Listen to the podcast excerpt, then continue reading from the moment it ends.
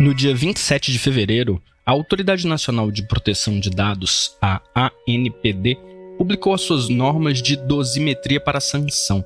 Essas normas são guia tanto para a própria ANPD quanto para empresas e órgãos públicos que lidam com dados pessoais entenderem como é feito o cálculo para a punição de uma infração da Lei Geral de Proteção de Dados, a LGPD.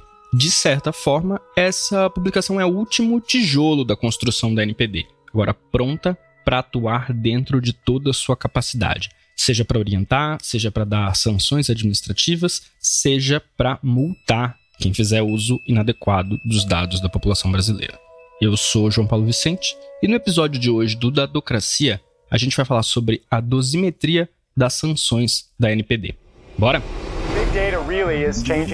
Inteligência artificial. O vazamento de dados. Surveillance state. Uso de dados pessoais. Sabe onde estão por sua localização. Dadocracia, o podcast de tecnologia e sociedade do Data Privacy Brasil. Então, o que a norma de dosimetria faz é isso: ela cria regras e parâmetros para definir como, como e qual multa vai ser aplicada em cada caso. Esse é o Pedro Martins, coordenador acadêmico do Data Privacy Brasil. O Pedro é um dos convidados do podcast hoje, que também conta com a participação da Miriam Wimmer, uma das diretoras da NPD.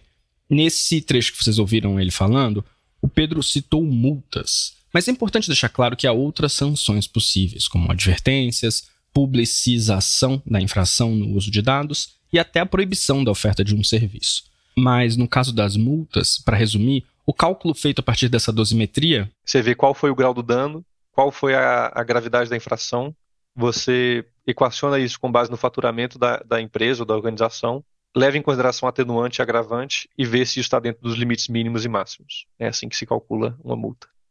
E tudo isso vale não só para infrações que acontecem a partir de agora, mas também para tudo que passou desde agosto de 2021, data em que as sanções entraram em vigor. Hoje há uma fila de cerca de 6 mil denúncias e oito processos sancionatórios em andamento. Esse é o resumo da história. Agora, a questão da dosimetria é muito mais complexa e importante do que esse resumo. E é por isso que hoje eu converso primeiro com a Miriam Wimmer, diretora da NPD, e depois com o Pedro Martins, coordenador acadêmico do Data Privacy Brasil, que vocês acabaram de ouvir. Antes da gente seguir, eu queria destacar que alguns pontos da dosimetria têm sido criticados. Na entrevista com a Miriam, vocês vão ouvir a explicação dela para alguma dessas críticas. Em seguida, com o Pedro, vocês vão ouvir as críticas. Então, fiquem aí, que está muito legal. Só mais um aviso. Em abril vai acontecer a edição 40 do curso de Privacidade e Produção de Dados do Data Privacy Brasil. E no finalzinho desse mês, agora março, tem uma masterclass do Data Privacy justamente sobre a dosimetria e sancionamento na NPD com foco na gestão de risco.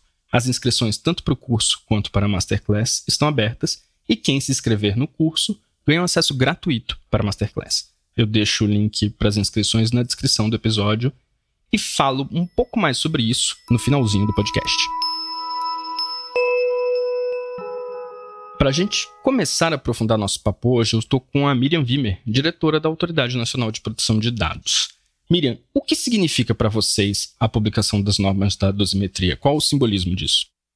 Não, João, eu acho que de fato é um, é um, é momento muito marcante na evolução da NPD, porque quando a gente olha para a LGPD, a gente vê que é uma norma que é estruturada em torno de uma lógica de incentivos e, e, repressões, né, mecanismos repressivos. Então, ao mesmo tempo que a LGPD fala, por exemplo, em accountability, boas práticas, códigos de conduta, ela também cria uma autoridade dotada de competências de fiscalização, sancionamento e normatização.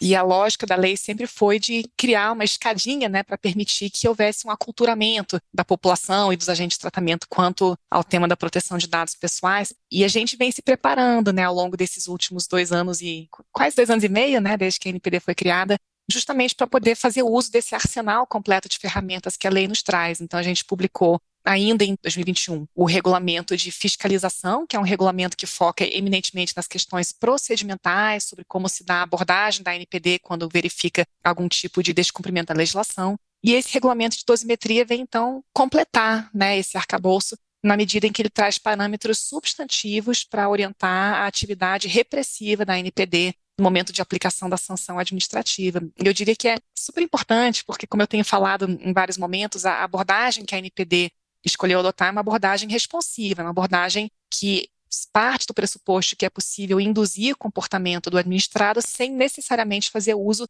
imediatamente de punições, né, de sanções administrativas, a partir de estímulos não sancionatórios. Então, uma abordagem gradual, uma abordagem que é baseada no comportamento do regulado, mas essa abordagem responsiva somente faz sentido se houver efetivamente a possibilidade de aplicação de uma sanção administrativa dura, pesada, né, assim, é coerente, né, consistente com o tipo de infração cometida. Então, de fato, a gente agora finalmente vê, vê completo né, esse arcabouço de ferramentas das quais podemos dispor para incentivar a conformidade à legislação.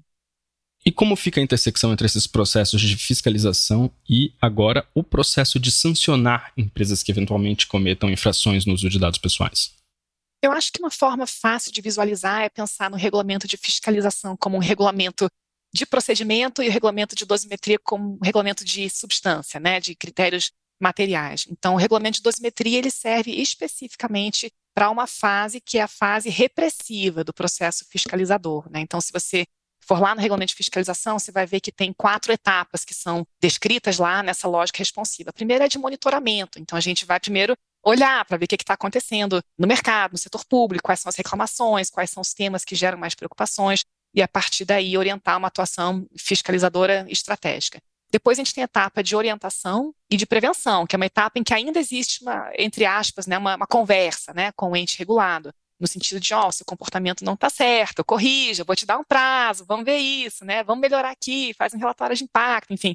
E, finalmente, a última etapa dentro dessa, desse escopo amplo de fiscalização é a etapa de repressão. Então, assim, não deu certo, o ente regulado não quis conversar, não quis consertar a conduta, está oferindo danos, está causando prejuízos severos para os titulares de dados, a gente vai entrar agora com a etapa repressiva, que é regida justamente nos seus aspectos substantivos pelo regulamento de dosimetria. Nosso objetivo com o regulamento foi justamente trazer segurança jurídica tanto para o administrado, mas também para nós próprios, quanto gestores públicos, sobre os critérios que nós vamos usar ao analisar casos concretos, para que não sejam dois pesos, duas medidas, para que haja uma previsibilidade quanto ao nosso comportamento e, e, mesmo contribuindo, eu acho, aos poucos com a formação de uma jurisprudência administrativa que seja estável, né, que revele os parâmetros que a gente vai usar de maneira mais reiterada.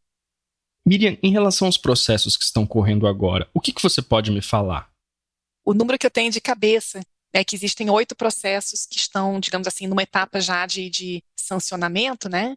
Que vão caminhar agora com a aprovação do regulamento de dosimetria, mas a gente tem um número muito grande de processos outros, né, que resultam, por exemplo, da comunicação de incidentes de segurança, ou de comunicações de titulares, ou denúncias, ou coisas do tipo, que eventualmente vão ensejar algum tipo de investigação ou atuação da NPD. Então, eu não vou te trazer um número aqui com toda precisão. Eu sei que existe uma grande ansiedade, né? Todo mundo quer saber quando vai ser a primeira sanção, qual que vai ser, né? Todo mundo quer enfim, ver um pouquinho agora a NPD com, esse, com essa caixa de ferramentas completa, mas eu não vou te trazer um número aqui para não cometer nenhum engano. Mas já dá para prever quando a gente vai ver as primeiras sanções? Eu não, não vou também é, arriscar, porque veja, o processo sancionador ele tem várias etapas, né? Então, a primeira etapa acontece lá na Coordenação Geral de Fiscalização. Então, a CGF, que é o, o nosso colega, o coordenador-geral Fabrício Lopes, né, ele conduz o processo de investigação, ele instrui o processo, ele profere a primeira decisão. Essa decisão está sujeita a, eventualmente, efeito suspensivo, recurso, é, reanálise, então tem, tem várias circunstâncias que podem impactar o momento em que, concretamente, alguém vai ter que pagar o boleto, sabe? Então, eu não vou, não vou arriscar também a fazer um exercício de futurologia aqui, só dizer que os processos estão se encaminhando, né, conforme o rito previsto no próprio regulamento de fiscalização. Miriam, eu queria te pedir para comentar o caso onde aconteceu uma das atuações mais emblemáticas da NPD até agora, que foi o compartilhamento de dados entre WhatsApp e Facebook na primeira metade de 2021. O que você pode me contar sobre esse episódio? Eu não vou comentar sobre o mérito do caso, porque é um caso que ainda é objeto de acompanhamento, mas eu posso falar um pouquinho da importância que ele teve enfim, na, na, na constituição mesmo da visão da NPD e do trabalho que a gente vinha desenvolvendo. Então, para dar um pouquinho de contexto, né, a NPD tinha sido recém-criada, a gente tinha poucos meses de existência, tinha meia dúzia de gatos pingados trabalhando na NPD, num prédio ainda precário, sem computador e tal. E nós tivemos notícia, então, desse caso que, enfim, gerou repercussões mundialmente, né, com relação ao compartilhamento de dados entre o WhatsApp e o Facebook. E naquele momento, vale lembrar, as sanções administrativas não estavam em vigor, então, não, não eram nem sequer exigíveis, né, à luz da LGPD, não tínhamos regulamento de fiscalização, muito menos regulamento de dosimetria, mas nós já vimos ali um caso concreto que gerava uma preocupação grande com relação ao uso inadequado de dados pessoais dos titulares. E o que a gente optou por fazer naquele momento foi buscar uma coordenação muito estreita com outros órgãos governamentais que, de alguma maneira, estavam relacionados ao caso, ou que tinham interesse no caso. Então, o que foi buscado por todos os órgãos envolvidos foi uma coordenação de posições, claro, cada um agindo ao abrigo da sua própria legislação de regência, então a Senacom atuando com base no CDC, o CAD com base na lei antitrust, o Ministério Público com base em outras normas, né, que lhes dizem respeito, para construir um entendimento comum e o que saiu desse, desse, esforço de coordenação não foi uma multa, né? Foi uma recomendação, uma recomendação assinada por quatro atores públicos muito relevantes nesse ambiente de circulação de dados. Nessa coordenação interinstitucional, foi possível obter resultados mais céleres e uma cooperação também por parte da empresa interessada, que adequou, de fato, suas políticas em grande medida, muito embora seja um caso que ainda esteja é, gerando um acompanhamento de nossa parte. Então, eu acho que foi muito importante, assim, primeiro para que ficasse clara a transversalidade da pauta, mas também a centralidade da ANPD na interpretação da legislação, e segundo, porque foi uma prova de fogo para abordagem responsiva, né? Assim, vamos ver se funciona mesmo. E, e, de fato, nós achamos que nesse caso concreto foi muito interessante observar que foi possível reconduzir a empresa à conformidade, ainda que não pudéssemos, naquele momento, dispor de ferramentas sancionadoras no sentido estrito. Acho que isso exemplifica muito a importância dessa cooperação com outras agências, outros reguladores setoriais. Isso deve continuar, Miriam? eu acho que é importante que aconteça, sabe, João? E, de fato, tanto a LGPD como também o regulamento de dosimetria e de fiscalização, salvo engano, prevêem né, que, em determinada circunstância, a gente não apenas pode, como é obrigada a consultar o regulador setorial, especialmente nos casos em que uma decisão nossa possa afetar aquele setor regulado de maneira intensiva. Vamos pensar, por exemplo, no setor financeiro. Digamos que a NPD decida que o banco X o maior banco do, do, país tem que parar de processar dados pessoais. É óbvio que é preciso consultar o regulador setorial, no caso o Banco Central, para entender os impactos dessa decisão e também entender, eventualmente, se há normas setoriais que possam justificar aquele comportamento por parte do regulado. Né? Às vezes a gente está vendo aqui uma infração e lá o regulador setorial diz, não, mas eu que mandei fazer, né? Então, esse tipo de esforço de coordenação eu acho que é, que é muito importante e eu acho que ele pode se dar tanto no curso de processos sancionadores iniciados pela NPD, em que a gente vai, de fato, buscar ouvir o, o, regulador setorial quando houver, quando, quando a legislação assim definir, como também o contrário, né? Então a gente tem alguns casos, por exemplo, sido consultados por outros órgãos. Então tem um, ó, tem um ato de concentração aqui, por exemplo, que a gente vislumbra que possa ter algum tipo de impacto com relação à LGPD, manda um ofício para a NPD e, e, nós vamos analisar e buscar contribuir dentro das nossas possibilidades. Então, eu, eu acho que é muito importante. Eu acho que é um, é um desafio, assim, de, de, construção corriqueira, sabe? Porque uma coisa é a cooperação no papel, outra coisa é a cooperação na prática. Eu acho que depende muito, assim, de boa fé, de desejo efetivo de cooperação e, e também um pouquinho do perfil dos indivíduos que estão sentados nas cadeiras, né, dos diferentes órgãos e entidades. E o que eu posso dizer é que até o momento, assim, né, na, na, nossa jovem e recente história, desde a nossa criação, a gente tem sido recebido com muito boa vontade, com muito esforço genuíno, assim, de cooperação, de troca de experiências por parte de outros órgãos públicos com competências sancionadoras correlatas às nossas. Bom, Miriam, agora eu queria entrar em alguns pontos específicos da dosimetria. Há muitos elogios, claro, mas eu vi algumas críticas e queria citar três delas. O primeiro ponto é que na redação do texto, uma infração média é uma infração que fere um direito fundamental. Sem agravantes, ferir esse direito fundamental, um direito fundamental, é só uma infração média. Como foi essa discussão? Perfeito. Então, acho que esse foi o ponto mais difícil, mais polêmico do regulamento, né, que estabeleceu os parâmetros para classificação de infrações. Então, só recapitulando bem rapidinho, né, a gente tem três tipos: leve, médio, grave. A gente buscou nesse regulamento estabelecer critérios que nos permitam classificar a infração e, dependendo da classificação e de outros parâmetros, é que a gente vai definir qual que é a sanção aplicável e, no caso de multa, qual que é o valor da multa, que pode ser, em tese, né, de 0 a 50 milhões de reais. Então, além da classificação de infrações, é preciso levar em consideração outros parâmetros, como, por exemplo, o grau do dano, né, que, que é gerado para os titulares. Acho que esse é um aspecto muito importante e que às vezes é, é desconsiderado. Então, a classificação é um elemento abstrato e depois, concretamente, a gente vai olhar outros elementos, inclusive o grau do dano, para poder calibrar a, a sanção ali no caso concreto. Então, quando a gente fez o leve, médio, grave, a gente ouviu críticas de todos os lados. Primeiro, assim, como o leve é residual, o leve é só o que não é nem grave nem médio, né? Então, o que sobrou é leve. A primeira crítica foi: nada vai ser leve, porque tudo vai ou ser médio ou grave, e assim, quais não vai ter sanção de advertência, por exemplo, que é uma sanção tipicamente, né, orientada a casos leves. Depois, a outra crítica que a gente ouviu: não, do jeito que está assim, nunca as coisas vão ser, que são importantes, vão ser graves, porque o parâmetro médio já traz muitos elementos ali, inclusive esse que você mencionou, do direito fundamental, por exemplo, né?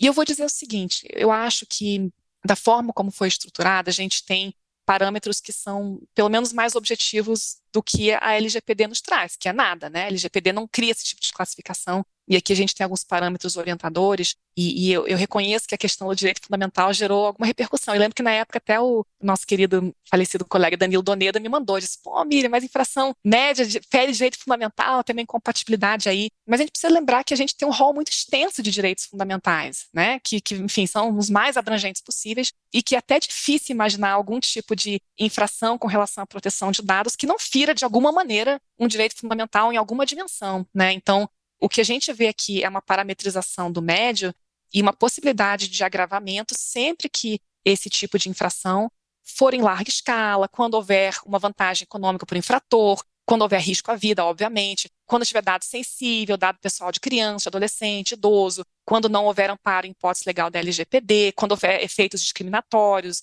ilícitos ou abusivos. Então, de fato, a gente tem muitos elementos que com facilidade tiram a infração quando houver uma violação de direito fundamental do médio para o grave, né? Então, eu acho que esse é um aspecto importante. Ao mesmo tempo, assim, um disclaimer que eu queria fazer é o seguinte: a gente construiu esse regulamento sem ter um histórico, né? Sem ter um histórico de decisões administrativas que pudessem nos ajudar a ver o que, que funciona bem, o que, que não funciona. Como é que a gente, então, bolou esses critérios? A gente primeiro foi ver a experiência de outros órgãos que têm competências sancionadoras, como a Anatel, por exemplo, que tem um regulamento também de sanções que, que de alguma maneira, é, nos ajuda a pensar né, nos possíveis parâmetros e com base na consulta pública. E, e eu acho que quando a gente pensa na, na, forma de atuação da NPD, muito importante pensar que a gente está sempre trabalhando em ciclos, né? Então a gente começa a pensar na regulamentação com avaliação de impacto regulatório, a gente vê quais são as possibilidades de abordagem. Aí tem consulta pública, tem audiência pública, tem análise das contribuições tal. E o processo não termina com a aprovação do regulamento, porque depois tem a avaliação do resultado regulatório. É um ciclo, efetivamente. Então, na agenda de avaliação do resultado regulatório, óbvio que a gente vai também estar tá olhando para o regulamento de dosimetria, para que daqui a, sei lá, dois anos,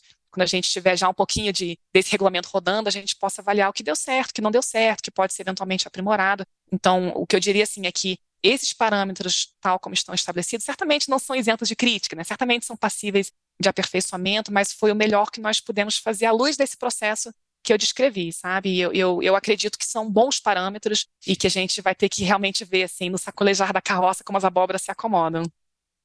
Muito boa essa expressão. É boa, né?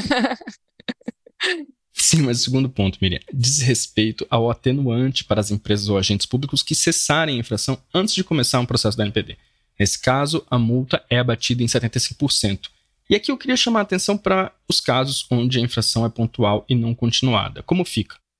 A gente discutiu bastante, João, tá? Então, então todos esses pontos foram também debatidos na consulta pública. E eu acho que o ponto que você está levantando é, é, o risco de um comportamento estratégico por parte do ente regulado, que pode fazer uma, enfim, fazer uma avaliação de custo-benefício, mas vale a pena eu continuar descumprindo, porque aí eu posso cessar anteriormente, enfim. É claro que sempre existe um comportamento estratégico regulado, é óbvio, né? E a gente tem aqui uma espécie de trade-off, que é, de um lado a gente gera previsibilidade, o que é positivo para a sociedade de modo geral, de outro lado a gente pode gerar um comportamento de cálculo de, do benefício em infringir, né, dados os riscos de sancionamento. Mas, ao mesmo tempo, quando a gente fala em circunstâncias atenuantes, que é uma coisa que a própria LGPD exige, o que a gente está jogando também é com incentivos, né?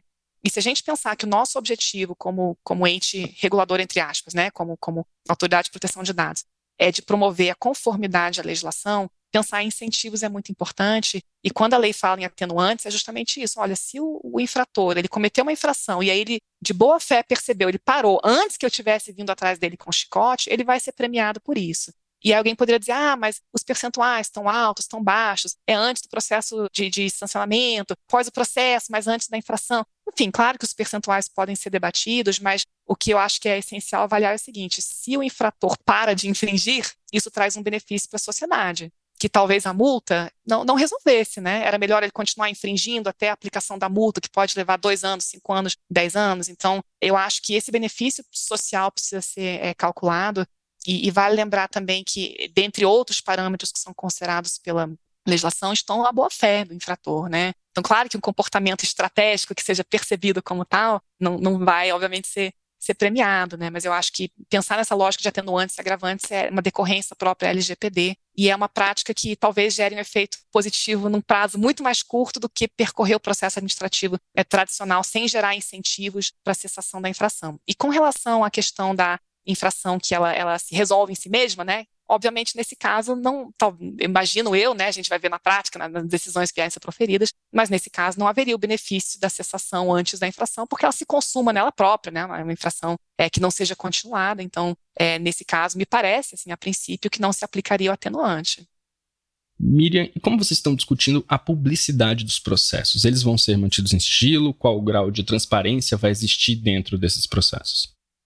Acho que é uma pergunta muito importante, porque, de fato, dentro dessa lógica de uma abordagem responsiva, uma abordagem que permita a participação de terceiros interessados, a publicidade é um elemento muito importante. O que eu posso falar sobre isso é que, em determinado momento, houve uma dúvida jurídica sobre se os processos devem ser, a princípio, abertos ou se eles devem ser guardados em sigilo enquanto não, houver, não tiver sido proferida ainda uma decisão. E é uma questão essencialmente associada à interpretação da lei de acesso à informação. Né? Então, o que me parece é que foi feita uma consulta, inclusive a Procuradoria da NPD, eu não vi ainda o parecer, mas me parece que essa consulta foi feita, e o meu entendimento em particular é que não existe essa hipótese de sigilo geral do processo, mas existe a possibilidade de classificar documentos que, individualmente, num processo, atendam a um dos requisitos de classificação da Lei de Acesso à Informação. Então, em alguns casos, documento preparatório, documentos que possam ensejar riscos à segurança, enfim, tem os critérios lá da Lei de Acesso a informação, além da possibilidade de tarjar trechos específicos dos documentos que eventualmente ensejam sigilo, por exemplo, dados pessoais que possam estar associados à intimidade, vida, honra, imagem e assim por diante. Então, o meu entendimento é de que o processo não é, a princípio, sigiloso na sua íntegra, que há aspectos dele que podem ser classificados em conformidade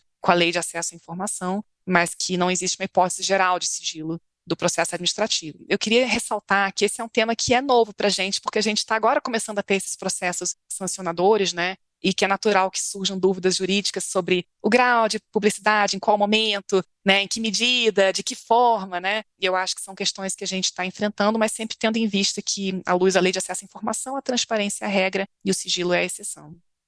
Bom, Miriam, para a gente acabar, agora há pouco você citou esse começo da NPD, que ainda era muito pequeno, fazendo as coisas do jeito que dava. Queria que você me contasse então o que mudou nesses primeiros anos e qual a expectativa daqui para frente.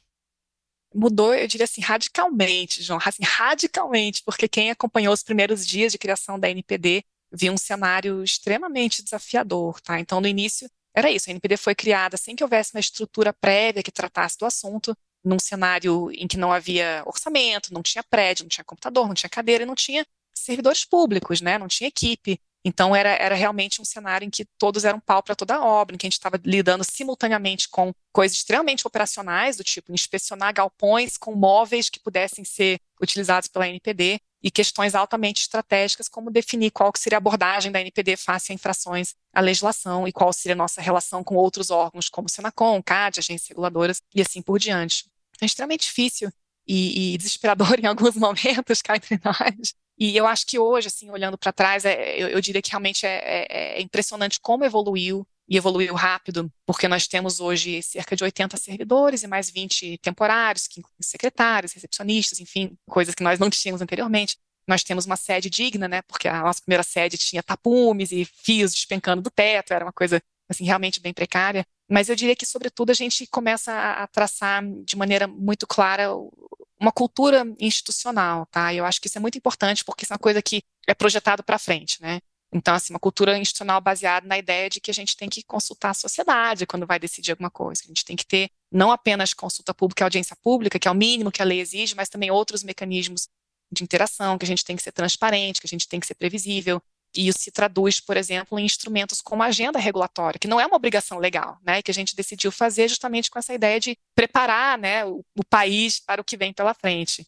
E eu acho que tem muito a avançar ainda, tá? Então, longe de pintar um quadro todo cor-de-rosa, né, de problemas resolvidos, eu acho que tem questões de amadurecimento institucional que são importantes e desafios também que surgem quando a autoridade começa a ganhar corpo, porque nós temos hoje, como mencionei, cerca de 80 servidores, mas nem todos vieram do campo da proteção de dados. Diria que uma minoria, não existia, né, digamos assim, um grande pool de servidores públicos especializados no tema. Então, um desafio também de capacitação da nossa equipe, de entendimentos que sejam uniformes, porque a gente vai crescendo e também começa a surgir, enfim, visões distintas ou eventualmente divergências entre as, as várias áreas técnicas. E no âmbito do próprio conselho, o que a gente percebe também é que são temas mais complexos que estão vindo para a nossa decisão. Né? Então, no início eram questões talvez muito básicas, na época não eram básicas, né? mas hoje a gente olha para trás muito simples. Quem é o controlador? Quem é o operador? O que, que faz o encarregado?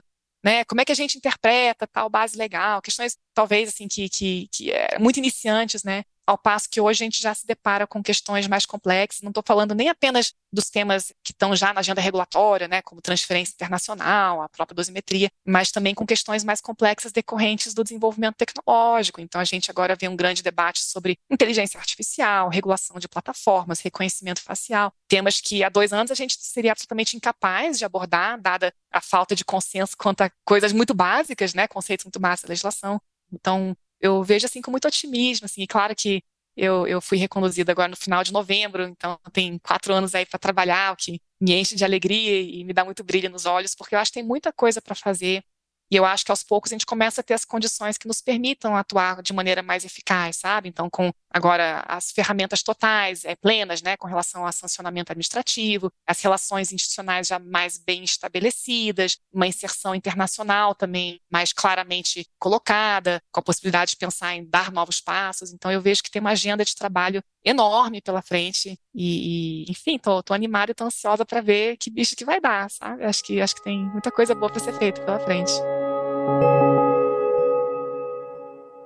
E agora a gente conversa com Pedro Martins, coordenador acadêmico do Data Privacy Brasil.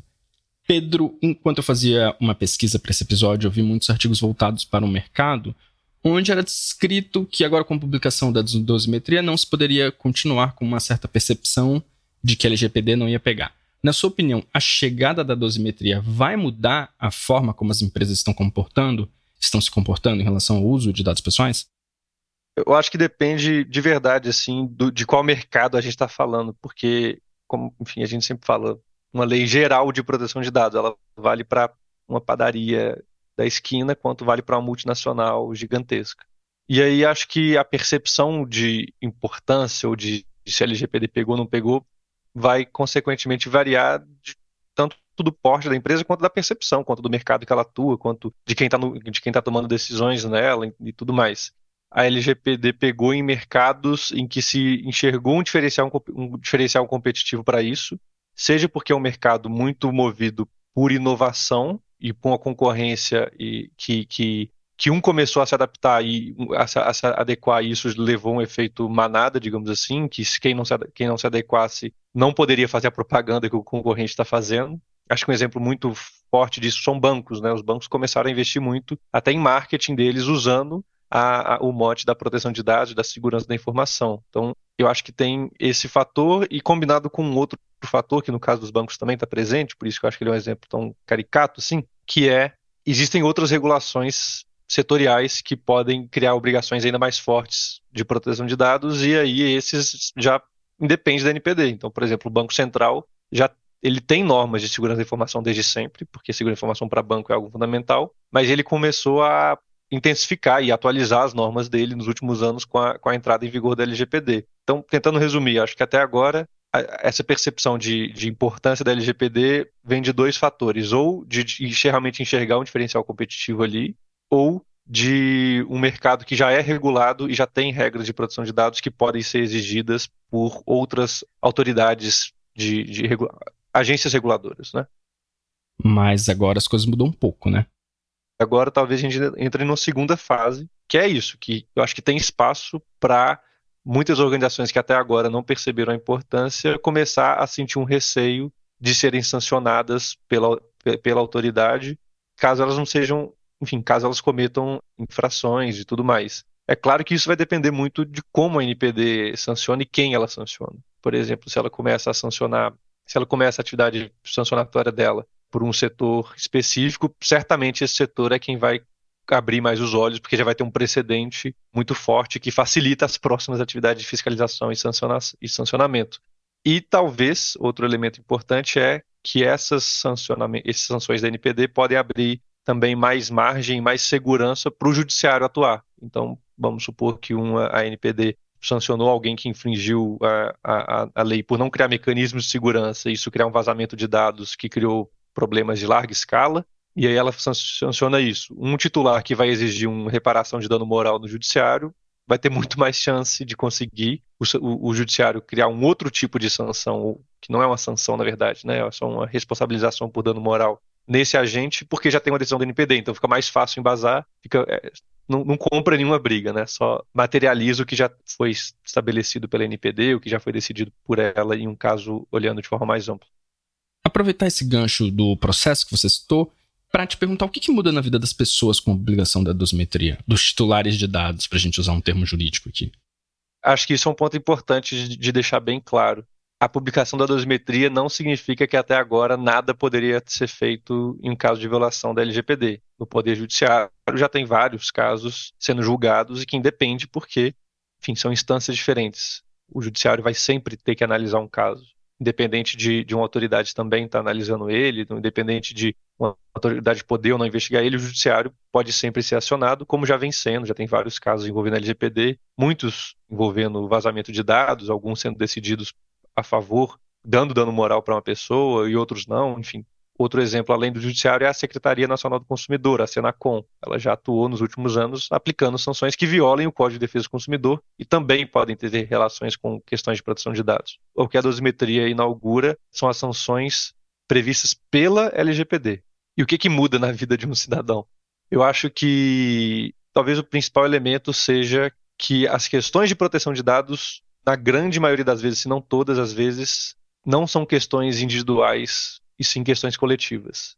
Um vazamento de dados que expõe dados de saúde, ou dados de crédito, ou dados, enfim, dados sensíveis ali de milhões de pessoas. Ele não está afetando individualmente milhões de pessoas apenas. Ele está afetando a coletividade como um todo. Tem um, tem um dano mais amplo do que só o dano de um milhão vezes o dano de, enfim, um milhão de pessoas. Tem um dano que ele, que ele, é, que, que ele coloca em risco toda a sociedade. E o que eu acho que a dosimetria permite agora é que isso seja enxergado dessa forma e sancionado a partir da, da, compreensão de um dano coletivo, porque o que a NPD vai fazer é isso, ela não vai olhar vários casos individuais como o judiciário faz. O judiciário ele analisa, em sua maioria das vezes, não sempre, mas ele em geral analisa a partir de demandas individuais. Então, uma pessoa que se sentiu lesada vai ao judiciário pedir uma indenização, enquanto a NPD vai olhar o comportamento e a infração como um todo e como ela pode ter afetado todo o ecossistema de produção de dados, toda a sociedade, com um olhar amplo e com a atitude única, digamos assim, enquanto judiciário, se num único caso várias pessoas foram afetadas, vários juízes ou tribunais podem entender de forma diferente e dar decisões diferentes. No caso da dosimetria, a NPD vai dar uma resposta única para um caso que afetou uma pessoa ou um milhão de pessoas ou cem milhões de pessoas. Bom, agora vamos falar de coisas boas e coisas ruins. Na sua opinião, Pedro, o que surpreendeu positivamente? Acho que tem um ponto interessante na norma de dosimetria, que é quando ela agrava, ela criou como agravante da pena o fato de um agente de tratamento ter descumprido orientações ou medidas de prevenção que a própria NPD impôs na atividade fiscalizatória. Então, o que eu acho que, que isso é interessante é porque ele fortalece a norma de dosimetria fortalece a fiscalização da NPD. Então, a NP fica mais forte, uh, ganha um peso a mais o, o, o, as orientações e as medidas que, que, a NPD orientar um agente de tratamento tomar enquanto está acontecendo a fiscalização. Enquanto, se isso não tivesse ali, o agente poderia simplesmente ignorar, falar, ah, tá bom, é, não vou, não vou obedecer isso que está falando, vai me dar um custo muito alto, se for para sancionar, ah, eu, arco, eu arco com custo e tudo bem. Agora, eu acho que o arranjo que foi feito, ele, no mínimo, torna isso mais custoso, porque você vai ter que pagar uma multa ainda maior se você não cumprir isso. Acho que esse é um dos elementos talvez mais interessantes, o caso, a, intersecção e, a, e, a, e uma boa a, e uma harmonia entre a norma de fiscalização e a norma de dosimetria, em que uma torna a outra mais forte. Um outro elemento que eu acho interessante, eu acho interessante na classificação da infração grave, quando ela coloca como uma das hipóteses que tornam infração grave o tratamento de dados sensíveis ou de crianças ou de adolescentes e idosos. Então, eu acho interessante essa equiparação que a NPD faz entre dados sensíveis, dados de crianças e adolescentes e dados de idosos, que é algo que não está explícito na legislação. Dados sensíveis não necessariamente são dados de crianças e adolescentes, dados de idosos não necessariamente são dados sensíveis. Isso não está explícito na LGPD, mas todos eles têm um, um núcleo comum que é proteger vulnerabilidades. E quais são os destaques negativos, Pedro? Eu diria que tem três destaques negativos, dois na norma e um no entrevista. Começando, que eu considero talvez mais grave, logo, acho que se não me engano, essa semana, o presidente da NPD deu uma entrevista para o Telesíntese afirmando que os processos de fiscalização e sanção vão ser sigilosos até a publicação, até a conclusão deles. Eu acho que isso é o mais grave que poderia acontecer. Esse é um ponto que parece que ainda não está muito bem definido, como vocês ouviram agora há pouco na resposta que a Miriam deu. Mas, nessa entrevista do Valdemar Gonçalves Júnior, que você citou, qual a justificativa que foi usada por ele? A justificativa dada para isso, né, de que tornar público seria já criar uma punição, eu acho que é extremamente preocupante, porque é claro que são esferas diferentes, mas um processo judicial ele é público e a presunção de inocência é um dos maiores pilares que a gente tem para qualquer Estado de direito, né? Para qualquer direito fundamental está calcado na presunção de inocência. Então, uma pessoa que está respondendo por um crime, por pior que seja, ela é inocente até a última instância de julgamento, até o trânsito julgado. E ninguém coloca o processo em sigilo por causa disso. O processo é colocado em sigilo por outras razões. Você não pode expor, por exemplo, um segredo de negócio, você não pode expor a intimidade de uma pessoa numa, numa questão de família, por exemplo. Isso acredito que possa ser feito sem nenhum problema num processo de fiscalização e, e sancionamento da NPD. Ela pode falar: bom, vou pedir essas informações aqui para um agente de tratamento e isso vai revelar segredo de negócio dele. Esse documento, esse trecho vai ficar, em, vai ficar em sigilo e não vai poder ser publicado até depois. No fim das contas, tem uma consequência muito similar, que é diminuir a transparência pública. Então, acho extremamente perigoso que isso está acontecendo e realmente espero que a NPD reveja essa posição e que permita que toda a sociedade, tanto sociedade civil, quanto pessoas individuais, quanto pesquisadores, quanto concorrentes, quanto defensores, enfim, todo mundo possa ter acesso à investigação enquanto ela está em andamento. Isso é fundamental, especialmente quando a gente considera que muitas, muitas dessas fiscalizações podem demorar anos, né? Quando a gente vê internacionalmente, é comum a gente ver processos em, em autoridade de proteção de dados que demoram anos para ser concluídos. Isso ser colocado no escuro por anos vai enfraquecer a cultura de proteção de dados no país vai tornar ela menos acessível, vai tornar ela mais obscura e mais restrita a uma sala de pequenos interessados, enquanto é uma questão que a sociedade inteira assim, deveria se interessar. Então esse é o ponto mais grave. E você falou também em dois pontos problemáticos na dosimetria em si, Pedro. Quais são? A classificação de infrações médias eu considero incongruente, porque ela define infrações médias como aquelas que afetem direitos fundamentais é um pouco mais complexo, enfim, um pouco mais é, prolixa a redação, mas de forma simplificada, ela fala: a infração será média, será considerada média quando puder afetar significativamente interesses e direitos fundamentais dos titulares de dados pessoais. Então, a primeira coisa que a LGPD fala é, é essa lei só existe porque a gente quer proteger direitos fundamentais. Todo, tudo que está aqui tem esse único propósito não, não é um propósito de burocratizar, não é um propósito de. Podem existir outras consequências positivas e negativas, mas o motivo dela existir é proteger direitos fundamentais. E aí, quando alguém viola direitos fundamentais de ser considerado uma, uma, uma infração intermediária, você está indo contra a razão de existir da lei. Então, acho que esse é um ponto sensível. E o ponto que, sendo muito honesto, eu, eu realmente não consigo nem compreender se é isso mesmo, porque me parece tão incongruente que eu tenho dúvidas se, se é isso, eu acho muito difícil que, que me parece inaplicável, sendo muito honesto, de como isso, está sendo, de, de, como isso foi publicado. Que é no artigo 13, quando ele vai criar, a, a norma vai criar circunstâncias atenuantes, ou seja, circunstâncias que diminuem o valor da multa, reduzem o valor da multa. Tem um ponto que é muito positivo, que eu acabei esquecendo de falar no início, mas que é ela reduz a, a multa para quem adotar políticas de boas práticas ou governança na sua organização, então ela valoriza as boas práticas, diminuindo o valor da multa, e quem conseguir também adotar medidas de segurança que mitiguem o, o, o dano de uma eventual infração. Então, isso é totalmente positivo. O que, que é negativo?